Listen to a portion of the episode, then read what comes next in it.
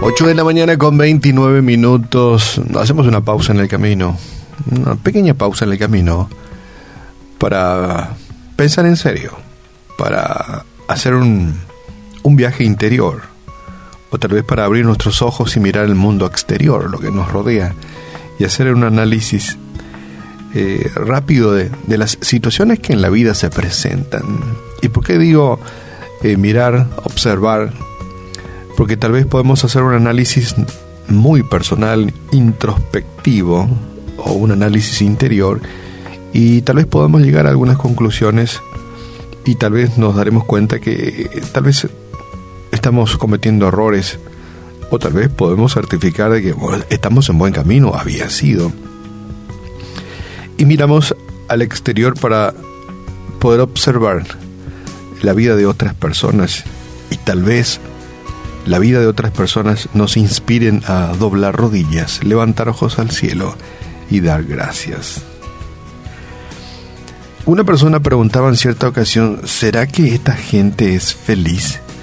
Y estábamos en un barrio cerquita del río Paraguay, un barrio extremadamente humilde, donde ya se imaginarán ustedes, veía muchas gallinas, algunos cerdos eh, acumulados de basuras, y habían casas muy humildes, había muchos niños, muchos niños, eh, casas con techos muy precarios y paredes muy precarias, y observábamos el, el panorama y nos hacíamos esta pregunta, ¿será que esta gente es feliz?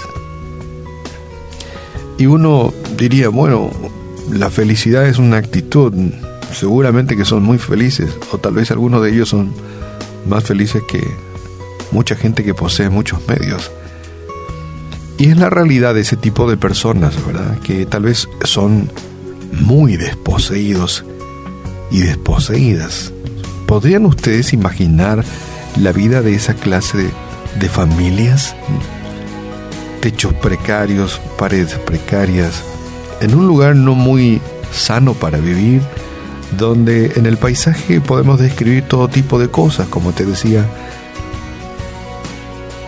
unos chanchos, unas gallinas, muchos perros, niños corriendo por aquí, por allá, un carro, unos caballos, y podemos describir una situación y, la pregunta que nos hacemos, ¿cuál será la condición interior de esa persona? ¿Cómo se sentirá en su interior esa ama de casa, quienes residen en aquel lugar?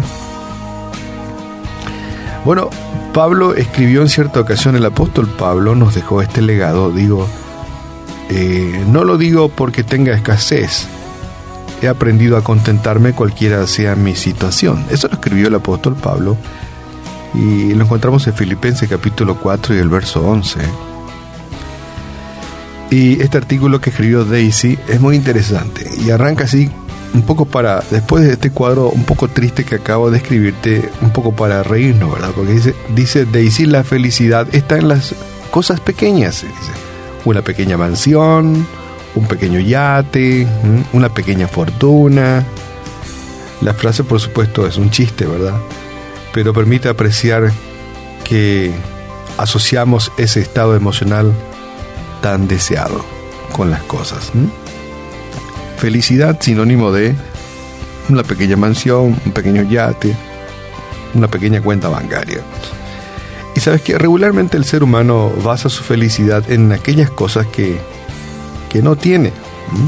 Por ejemplo, muchos dirían, mira, Mira, si yo tuviera ese Camaro, o sea, ese Mustang o Mustang, o si tuviera ese, e, ese coche, qué feliz que sería.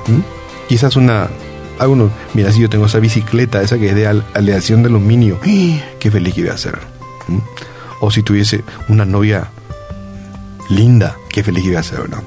O una esposa tan linda. Un hijo en casa, una computadora, Qué feliz que sería, ¿verdad? Si tengo todas estas cosas.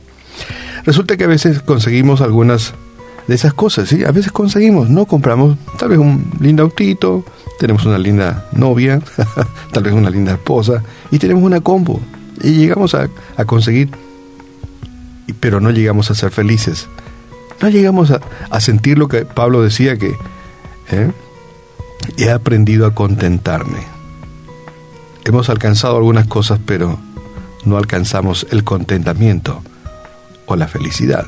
Pensábamos que la felicidad dependería de, todas estas cosas que yo quería y, procuré y lo alcancé y al final me siento vacío. Y Jesús nos da una perspectiva distinta de quienes son felices en el conocido Sermón del Monte. Jesús nos dio muestras claras de que la felicidad no está en las cosas que nos rodean. Las queremos, claro que si todo el mundo quiere. Casi todos queremos la misma cosa, ¿verdad?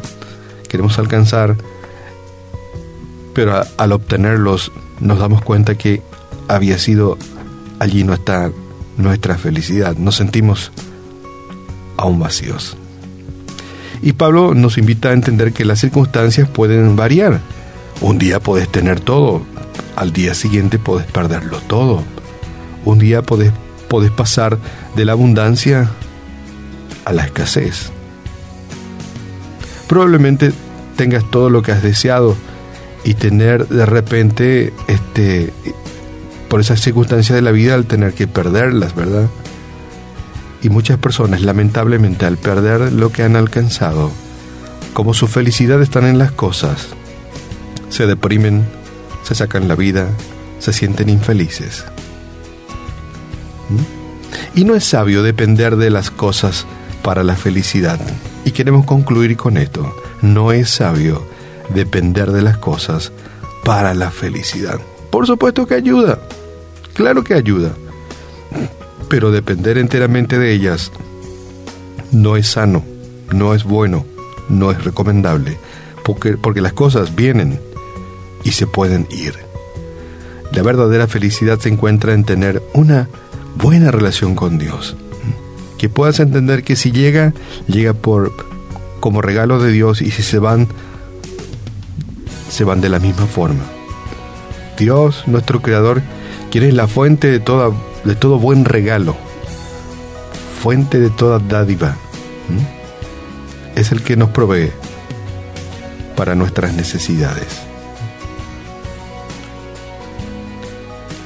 Remato este interesante artículo y reflexión con esto que es tan conocido ya, pero tal vez nos cuesta ponerlo en práctica. La felicidad no está en lo que tenemos, sino en lo que realmente somos. ¿Sabes qué? Somos príncipes en el Señor, somos princesas en el Señor, somos hijos de Dios, eh, tenemos una este, una vida eterna preparada por el Señor. Somos efectos del amor de Dios. Somos perdonados por Dios. Dios no se olvida de nosotros. Somos la niña de sus ojos. Y la lista se puede hacer larga de cuántas cosas que no son materiales son las cosas que deberían de adornar nuestra persona y deberían ser el cimiento sobre el cual se fundamenta nuestra felicidad. Somos hijos del Señor. No sé. Perdí ciertas cosas, pero no por ello perderé la alegría de la vida o perderé la felicidad de ser hijo del Señor. Y te dejo con esto, la felicidad no está en las cosas que tenés, sino en lo que sos realmente. Espero que te pongas a analizar lo que sos realmente en el Señor y te darás cuenta de que apenas las cosas que te rodean son circunstancias de la vida. Padre, te damos gracias en esta mañana porque podemos entender que tu amor, tu cuidado, tu misericordia, tu dádiva, tu gracia es lo máximo, Señor. Gracias porque podemos alcanzar las cosas que necesitamos para una vida digna pero Padre, gracias por hacernos entender que nuestra vida no depende de ellas, depende de ti, de tu cuidado, de tu provisión. Ayúdanos, Señor, a encontrar contentamiento con las cosas que hemos alcanzado y no alcancemos depresión o desesperanza por las cosas que no hemos alcanzado. Tú eres nuestro proveedor, el que provee de, las dádivas del cielo para nosotros y que también provees de felicidad y gozo eterno en nuestros corazones. Y oramos por nuestros amigos oyentes también, que tal vez están ahí entre van, vienen, se alegran, se entristecen, ¿sí? se llenan de esperanza y al segundo se desesperanzan. Oramos por ello, Padre, para que ellos puedan encontrar y entender que tú eres el cimiento de su gozo, de su alegría, de su vida. Y que podamos, como Pablo, decir, he alcanzado a contentarme con las cosas que he alcanzado. Sé vivir en la abundancia y sé vivir en la escasez. La gloria sea para Dios.